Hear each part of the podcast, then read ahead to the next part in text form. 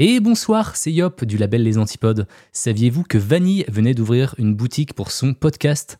Il y a des t-shirts super stylax que vous pourrez arborer fièrement dans la rue. Il paraît même qu'en achetant deux t-shirts, vous favorisez le retour de l'être aimé. Vous n'avez plus aucune excuse, le lien est dans la description. Et maintenant, je vous laisse avec votre épisode. Bonne écoute I'm Sandra, and I'm just the professional your small business was looking for. But you didn't hire me because you didn't use LinkedIn jobs. LinkedIn has professionals you can't find anywhere else, including those who aren't actively looking for a new job but might be open to the perfect role, like me. In a given month, over 70% of LinkedIn users don't visit other leading job sites. So if you're not looking on LinkedIn, you'll miss out on great candidates like Sandra. Start hiring professionals like a professional. Post your free job on linkedin.com/people today.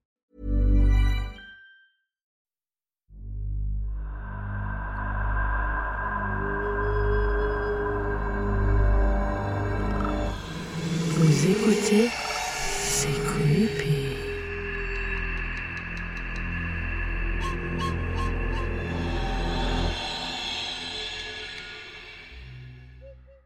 Hello, hello, welcome back pour un nouvel épisode de C'est creepy, podcast dans lequel je vous parle de tueurs et tueuses en série paranormales et mystères en tout genre. Ce soir, c'est Halloween et j'avais envie de changer un petit peu euh, plutôt que de parler de serial killer, euh, etc. euh, pour Halloween. À la place, aujourd'hui, je vais vous raconter, enfin plutôt vous lire l'histoire, les témoignages de gens qui ont fait des rencontres pas terribles, des situations vraiment effrayantes que personne n'a envie de vivre. Heureusement, ils s'en sont sortis, plus ou moins. Euh, je vais vous les raconter une par une. Il y en aura trois. Voilà, c'est parti, let's go. Petite musique creepy. Mettez-vous dans l'ambiance et on y va. La première s'appelle La femme et son sac.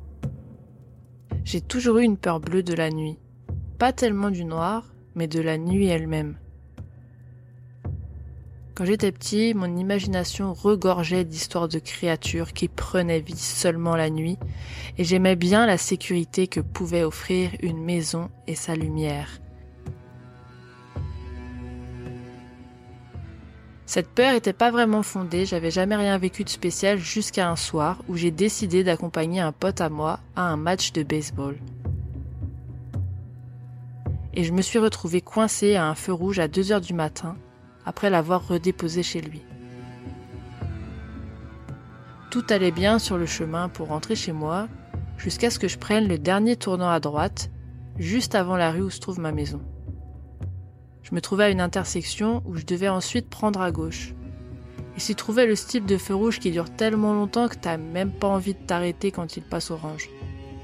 Mais comme par hasard, je suis arrivé pile quand le feu est passé au rouge. J'aurais pu le griller vu qu'il n'y avait absolument personne et qu'il était presque deux heures du matin, un soir d'école qui plus est.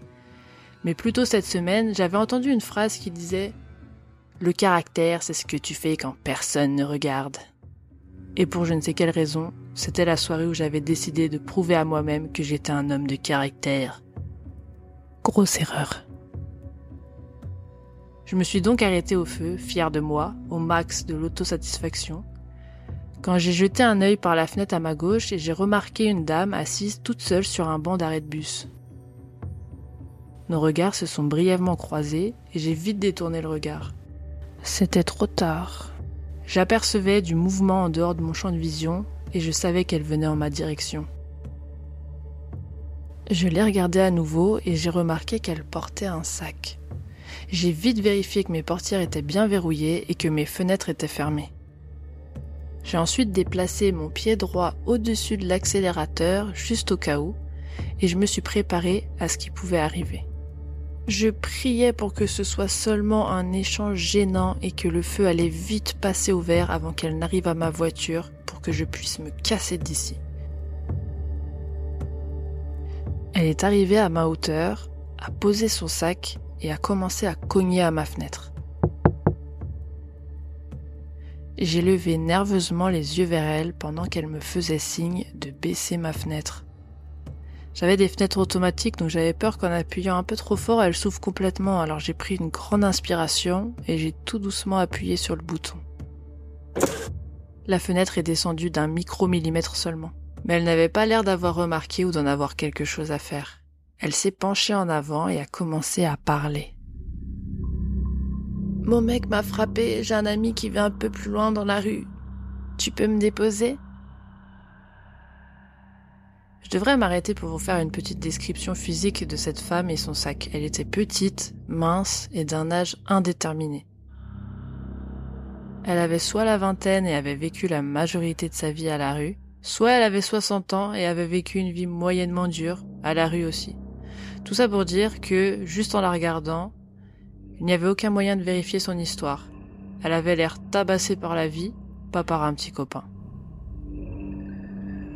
Mais il y avait quelque chose dans sa manière de me l'avoir dit, c'était robotique, comme si elle s'y était entraînée avant, et elle était déconnectée du moment. Ça m'a donné la chair de poule.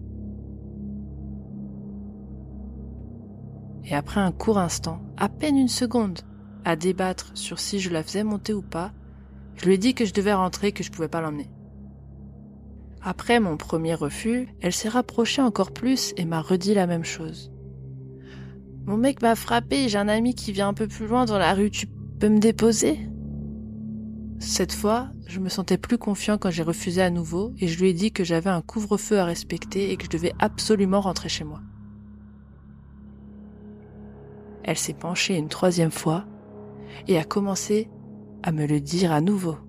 Mon mec m'a frappé, j'ai un ami. À ce moment-là, le feu est passé au vert.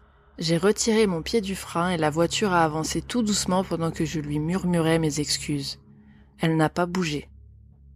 Elle a levé les yeux pour regarder le feu, puis moi à nouveau, s'est penchée et a dit cinq mots qui n'ont pas cessé de me hanter depuis. Tu as fait le bon choix. Puis elle a repris son sac et elle est retournée s'asseoir sur le banc. J'ai quitté l'intersection, pleuré et crié tout le chemin du retour. Je n'ai aucune idée de ce qu'elle avait l'intention de faire, ou de s'il y avait des gens qui attendaient dans les buissons pour sauter dans ma voiture si jamais je lui avais ouvert la porte, mais cette rencontre m'a hanté depuis et ça a confirmé mon idée que rien de bon n'arrive quand il fait nuit.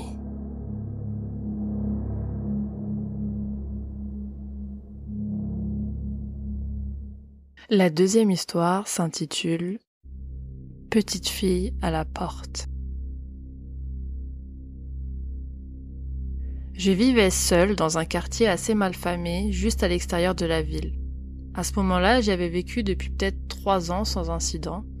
Enfin, il y a eu plusieurs coups de feu dans ma rue, mais personne m'a encore tiré dessus, donc euh, je dirais pas vraiment d'incident.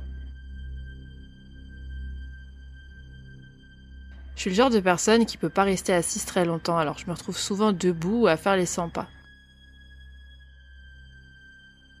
Et cette nuit-là, peut-être vers 2 heures du matin, je faisais les 100 pas en lisant un manuel pour me préparer à un contrôle pour l'université. J'ai arrêté de faire les 100 pas un petit moment et puis je me suis tenue près de ma porte d'entrée pour lire. Et c'est là que j'ai entendu la poignée de la porte d'entrée tourner. Bien que j'ai failli me chier dessus, j'ai réussi à me contenir et regarder calmement la serrure pour vérifier qu'elle était bien verrouillée. Elle l'était. Ouf. J'ai regardé par le Judas pour voir qui essayait d'entrer, mais il n'y avait personne. Évidemment, j'étais surpris. Je ne suis ni superstitieux, ni croyant du supernaturel. Mais je suis stupide. Alors ma première pensée a été est-ce qu'un fantôme essaie de s'introduire chez moi là? Heureusement, cette pensée a cédé la place à une pensée plus logique comme peut-être qu'il faut le tour de la maison. Je suis donc rapidement allé vérifier que la porte arrière était fermée. C'était le cas. Mais là, la poignée de la porte d'entrée s'est mise à tourner à nouveau. J'ai couru sur la pointe des pieds jusque la porte d'entrée. À ce stade, mon cœur battait la chamade. Mon chien, un gros nounours protecteur, me regardait avec inquiétude. J'ai regardé une nouvelle fois dans le Judas, mais il n'y avait toujours personne. C'est alors que j'entendis un petit à ma porte. Pourtant je ne voyais rien. Puis une petite voix d'enfant a dit Laisse-moi entrer. Puis le silence. Laisse-moi entrer. J'étais toujours en train de regarder par le Judas tout en couvrant ma bouche avec ma main pour qu'on n'entende pas ma respiration. Et là, je vois une petite fille de trois ans, je dirais, marcher jusqu'au bord de mon porche et regarder dans mes buissons. Elle hoche la tête, lui dis D'accord. essayant de chuchoter. Elle est revenue devant la porte et à nouveau, elle disparaît du champ de vision. Elle essaie encore de tourner la poignée, puis toque et dit Aidez-moi, s'il vous plaît. Mon oncle est flic. J'avais donc entendu parler de personnes utilisant des enfants pour inciter les gens à ouvrir leurs portes avant d'attaquer. J'étais donc presque sûre que c'est ce qui était en train de se passer. Je savais pas trop comment gérer cette situation, alors j'ai juste dit, sans même téléphoner, Bonjour, je pense que quelqu'un essaie de s'introduire dans mon appartement. Oui? Mon adresse? J'ai dit une adresse au hasard. 123 rue des Lilas. Ouais, je reste en ligne, merci. J'ai alors vu une ombre sortir de mes buissons. Ils ont attrapé l'enfant et se sont enfuis. En tout, ils étaient trois. L'enfant et deux adultes.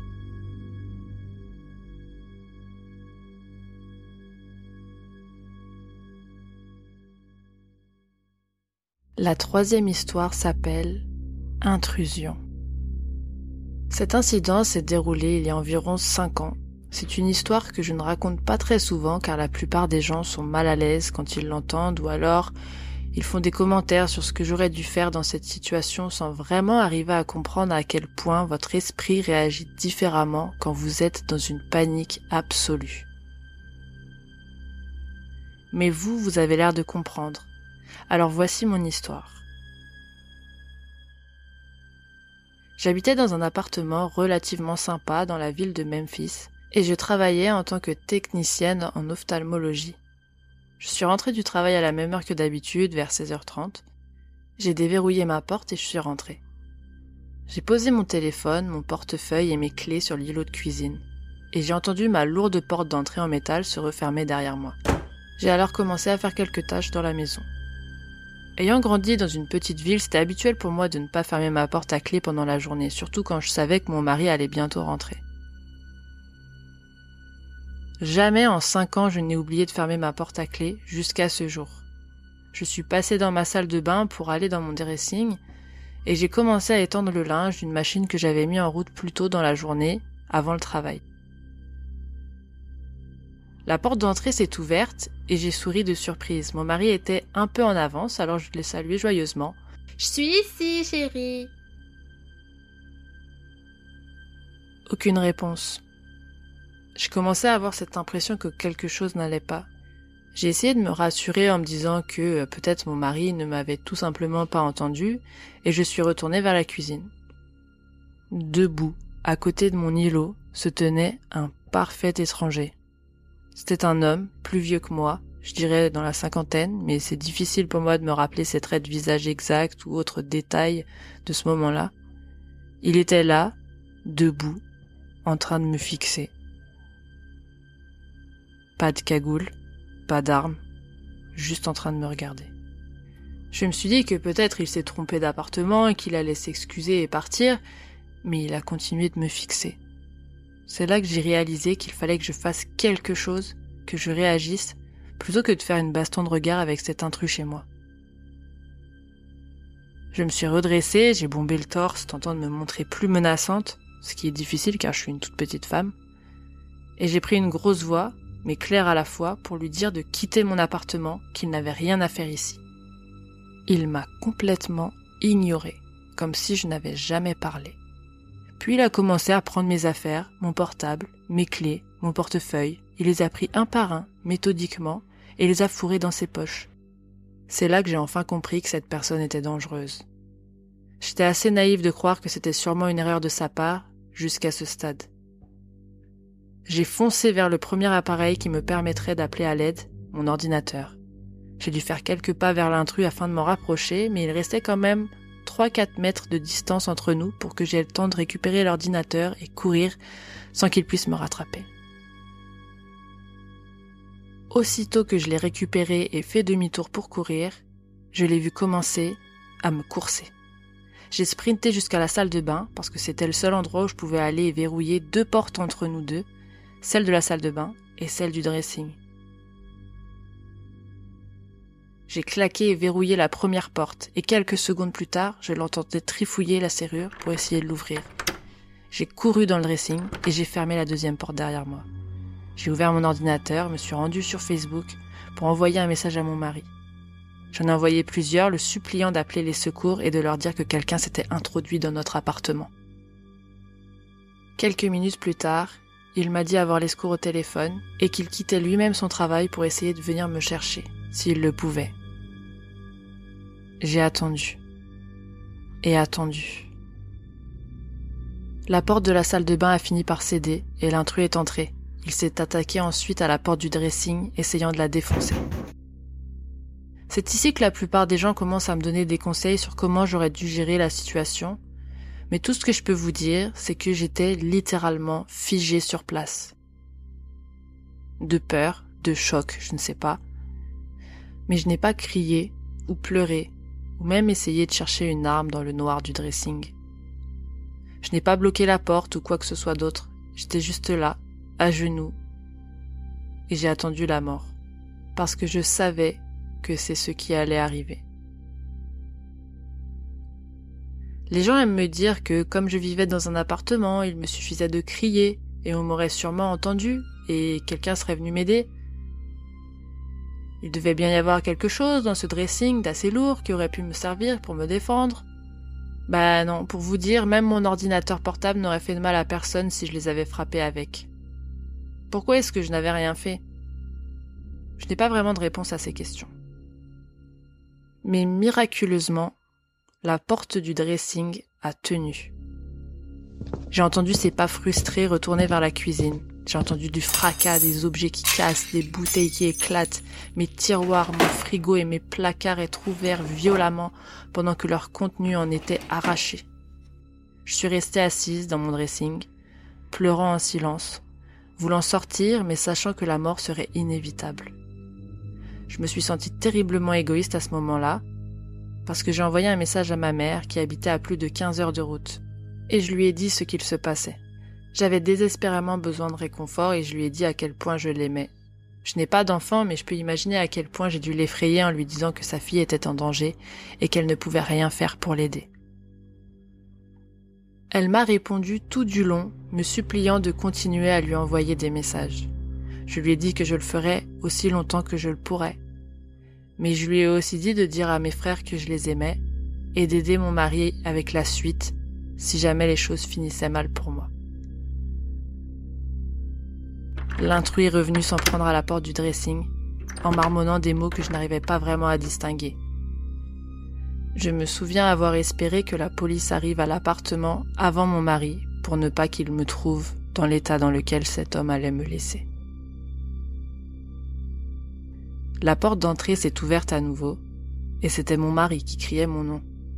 L'individu est allé à sa rencontre, alors j'ai ouvert la porte et couru après lui. J'ai trouvé mon mari en train de le plaquer au sol. L'homme n'arrêtait pas de marmonner et parfois il hurlait, mais il ne s'est pas vraiment débattu. Ensuite, tout ce qui suit est assez flou pour moi. Je me souviens que la pièce avait l'air de tourner autour de moi. J'avais surtout peur pour mon mari. La police a fini par arriver. Ça leur a pris 25 minutes pour trouver l'appartement, ce qui m'étonne toujours. Je sais que dans ce genre de situation effrayante, le temps nous paraît long, mais j'aurais juré que ça avait pris moins longtemps que ça. Mais apparemment, du moment où mon mari a appelé les secours jusqu'au moment où les agents sont arrivés, il s'est passé 25 minutes interminables. Je ne dis pas ça pour les afficher de quelque manière que ce soit, mais on dirait qu'ils mettent toujours un temps monstre à venir en cas de cambriolage. Ils ont récupéré les affaires qu'ils m'avaient volées et l'ont sorti de mon appartement. Toujours sous le choc, j'ai rempli le formulaire de police, leur racontant ce qui s'était passé. Un des agents m'a dit que je devrais toujours garder ma porte d'entrée fermée, peu importe le moment de la journée. Je me souviens avoir trouvé sa remarque insensible, comme s'il me reprochait ce qui venait d'arriver. Mais j'ai plus tard reconnu ces mots comme témoins de son expérience. Je suis sûre qu'il a dû voir des événements similaires qui ont dû mal finir pour d'autres femmes. En l'espace de 30 minutes, la peur de ma vie était terminée. Mais j'ai gardé toute cette peur découlant de cette violation, cette anxiété d'avoir quelqu'un d'intrus chez moi, pendant des années. Si ça m'est arrivé une fois, ça pouvait m'arriver à nouveau. Si ça ou quelque chose du genre vous est déjà arrivé et que ça vous affecte toujours, que vous n'en dormez plus, que vous guettez le son de votre porte d'entrée qui s'ouvre de force, que vous faites des cauchemars, que vous vérifiez vos serrures constamment. Voici ce qui m'a aidé. Un an après l'incident, mon mari et moi avons déménagé dans le Midwest pour son travail. On a choisi une ville plutôt sûre, une résidence agréable et un appartement au deuxième étage avec seulement une entrée. J'ai fouillé toutes les statistiques de la criminalité du quartier, ne trouvant qu'un seul et unique vol de voiture comme élément rapporté en plusieurs décennies. Et pourtant, je n'arrivais toujours pas à dormir le soir. C'est toujours mieux que d'être resté dans le même appartement à Memphis, mais mon mari travaillait souvent du soir maintenant. Et je me devais de trouver une solution pour ne plus être terrifié à ce point. J'ai réalisé que ma plus grande peur n'était pas que ça puisse se reproduire, mais que si jamais c'était le cas, je n'y étais totalement pas préparé, comme la première fois. Je n'avais rien changé à mes habitudes à part bien sûr verrouiller ma porte d'entrée, et je savais que je figerais à nouveau le moment venu, ou que ma vie dépendrait du simple fait que j'arrive ou non à trouver une bonne cachette, ou qu'une porte ne soit pas assez solide pour me sauver. Et ça, c'était inacceptable. Je me suis inscrite à une école d'arts martiaux qui donnait un excellent cours d'autodéfense. Au début, je me faisais petite, je me cachais au fond de la pièce et je ne disais rien. Mon professeur, qui est à la fois incroyablement gentil et perspicace, m'a doucement aidé à prendre confiance en moi et à me sortir de ma bulle de peur. Après quelques mois d'entraînement, je lui ai finalement révélé la raison pour laquelle je suivais son cours, et il a travaillé avec moi sans relâche pour me donner la capacité de me protéger dans n'importe quel type d'environnement. Ça fait des années maintenant que je m'entraîne, et la différence que ça a fait dans chaque aspect de ma vie est incroyable. La douce et timide fille qui attendait de mourir dans son dressing n'existe plus.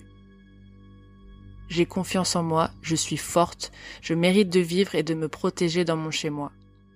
Je ne me sens plus honteuse de la manière dont j'ai géré la situation à l'époque. Je comprends les étapes qu'il m'a fallu pour que je me sente en sécurité. Ce n'était pas facile, ça ne s'est pas fait en un claquement de doigts, mais ça en valait la peine. J'ai conscience que ça ne peut pas être une solution ou option pour tout le monde. Votre expérience est valide, et peu importe comment vous décidez de gérer votre propre histoire, c'est le bon choix pour vous. C'est de cette manière que j'ai géré la mienne, et ça a bien fonctionné pour moi. Prenez soin de vous. Allez, petite histoire bonus Quatrième histoire, l'inconnu sous le lit. J'ai 22 ans et cet incident s'est produit il y a un an et demi. Je venais d'emménager dans mon tout premier appartement et j'étais encore en train de déballer mes cartons. La porte qui mène à mon appartement se verrouillait automatiquement quand on la fermait. Un jour, je suis allée dans le hall d'entrée de la résidence récupérer mon courrier et pendant ce temps, j'étais au téléphone avec mon copain. Je suis retournée dans mon appartement et je me suis assise sur le lit pendant que j'ouvrais mon courrier, toujours au téléphone. J'ai fait tomber mon portable et il a atterri sous le lit. Donc j'ai dû m'allonger par terre et tendre mon bras pour l'attraper. J'y ai vu un truc qui a retenu mon attention. Il y avait quelqu'un sous mon lit.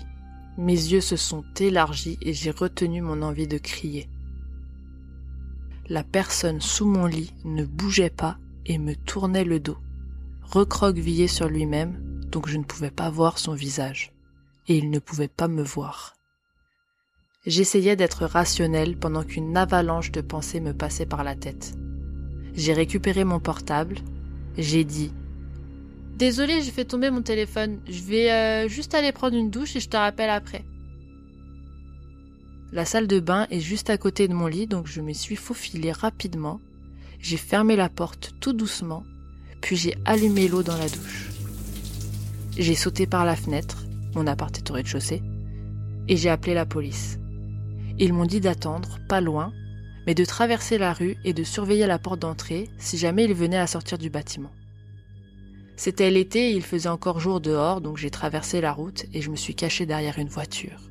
Et j'ai surveillé ma fenêtre de salle de bain ainsi que la porte d'entrée. J'ai appelé mon copain et il est arrivé juste avant la police. Je leur ai donné mes clés et ils sont allés à l'intérieur. Seulement quelques minutes plus tard, les deux policiers sont ressortis en tenant un homme très maigre, à l'air fatigué. Il avait un regard de taré, mais il n'essayait pas de s'enfuir. L'officier qui était resté à côté de moi en attendant et qui m'avait rassuré pendant qu'il fouillait mon appartement, car oui j'étais sous le choc, tremblante et en pleurs, m'a dit que cet homme était en train d'attendre derrière la porte de ma salle de bain, un de mes couteaux de cuisine à la main, attendant que j'en ressorte. Le mec avait, je ne sais pas comment, réussi à rentrer chez moi pendant que je récupérais mon courrier et s'était caché sous mon lit. Il s'est avéré que c'était un SDF et il a été placé dans un hôpital psychiatrique. Mon copain a emménagé avec moi le jour suivant. Merci de m'avoir écouté. Je voulais juste partager mon histoire pour que vous ayez une idée de comment réagir si jamais vous vous retrouvez dans ce genre de situation. La police m'a dit que j'avais très bien réagi et que si j'avais crié, ça aurait pu très mal se terminer pour moi. Voilà, c'était les témoignages que j'ai choisi de vous lire parce que je les ai trouvés terrifiants déjà. Et je suis contente que tout le monde s'en est sorti vivant parce qu'ils ont bien géré les situations quand même. En tout cas, ils ont fait du mieux qu'ils ont pu c'est vrai qu'on peut pas trop juger la réaction que les gens peuvent avoir euh, dans euh, des moments de stress comme ça. En tout cas, moi je pense que quand ça vous arrive une fois et que vous n'êtes pas prêt, vous pouvez faire tout et n'importe quoi sans même que vous-même vous vous reconnaissiez dans vos gestes hein, euh, quand vous y pensez après, parce que vous êtes en mode full adrénaline. Mais en tout cas, avec le temps et après réflexion, ben c'est bien beau d'appeler la police, mais ils seront jamais là instantanément. C'est physiquement pas possible, sauf s'ils sont posés dans ta rue. Euh, et euh, bah c'est rarement le cas, hein, bien sûr, voire carrément jamais. Après, ça dépend des situations, bien sûr. Toutes les situations sont pas pareilles, mais pensez-y, pensez à vous préparer, pensez à votre défense, les gens. La police peut pas être là pour le faire dans les premières minutes. Et les premières minutes, c'est souvent des demi-heures, voire plus, s'ils veulent bien répondre euh, au téléphone ou même se déplacer. Donc, faut prévoir, faut pas se leurrer que c'est bien vous qui êtes dans la situation au moment T. Donc, c'est vous la cible. C'est vous et le problème. Il y a plus que ça au final au monde euh, à ce moment-là. Le gars, il va pas attendre et s'asseoir le temps que t'appelles la police. Il y a pas de bouton pause. C'est tout de suite maintenant. Et des fois, ça peut se jouer à ta décision pour te sauver. Et là, la police, elle est pas là. Une fois, il y a quelqu'un qui a essayé de rentrer chez moi et j'ai appelé la police. Euh, j'ai attendu au moins 10 minutes sans que ça réponde. Et je peux vous dire que 10 minutes, c'est très long hein, quand il y a votre porte qui est en train de secouer dans tous les sens. Très long. Genre moi, j'étais là assise, j'attends. Genre, euh, je suis une Sims musique d'ascenseur.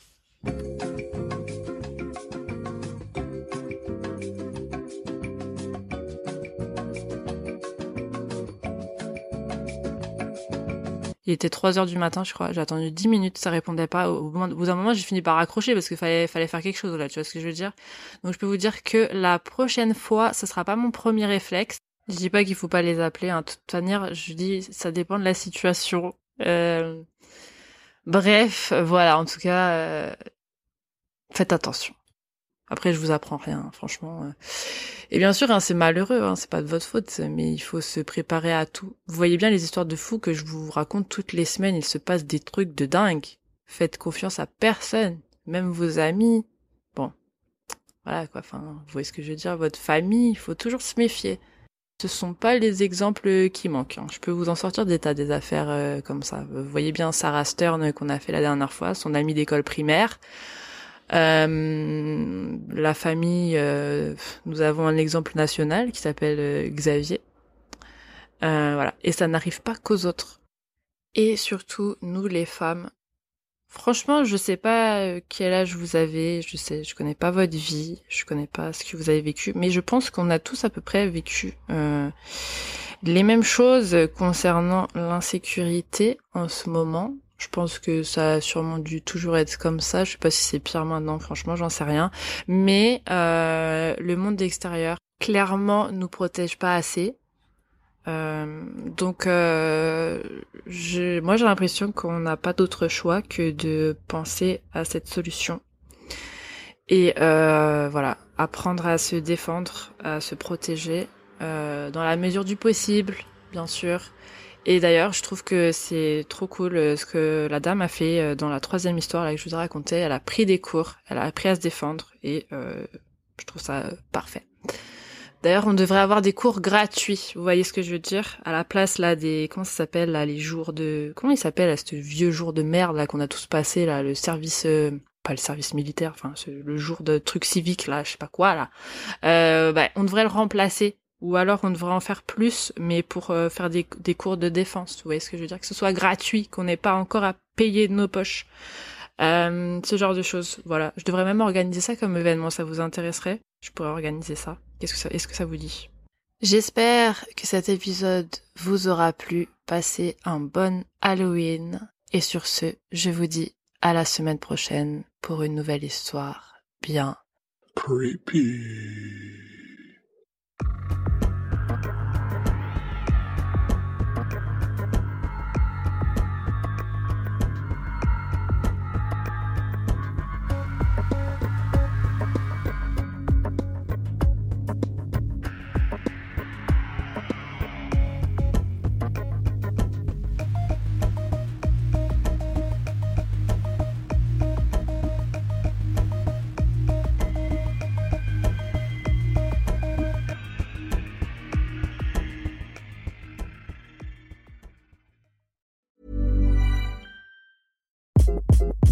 Hi, this is Craig Robinson from Ways to Win, and support for this podcast comes from Invesco QQQ. Invesco QQQ is proud to sponsor this episode and even prouder to provide access to innovation for the last 25 years. Basketball has had innovations over the years too. We're seeing the game played in new ways every day.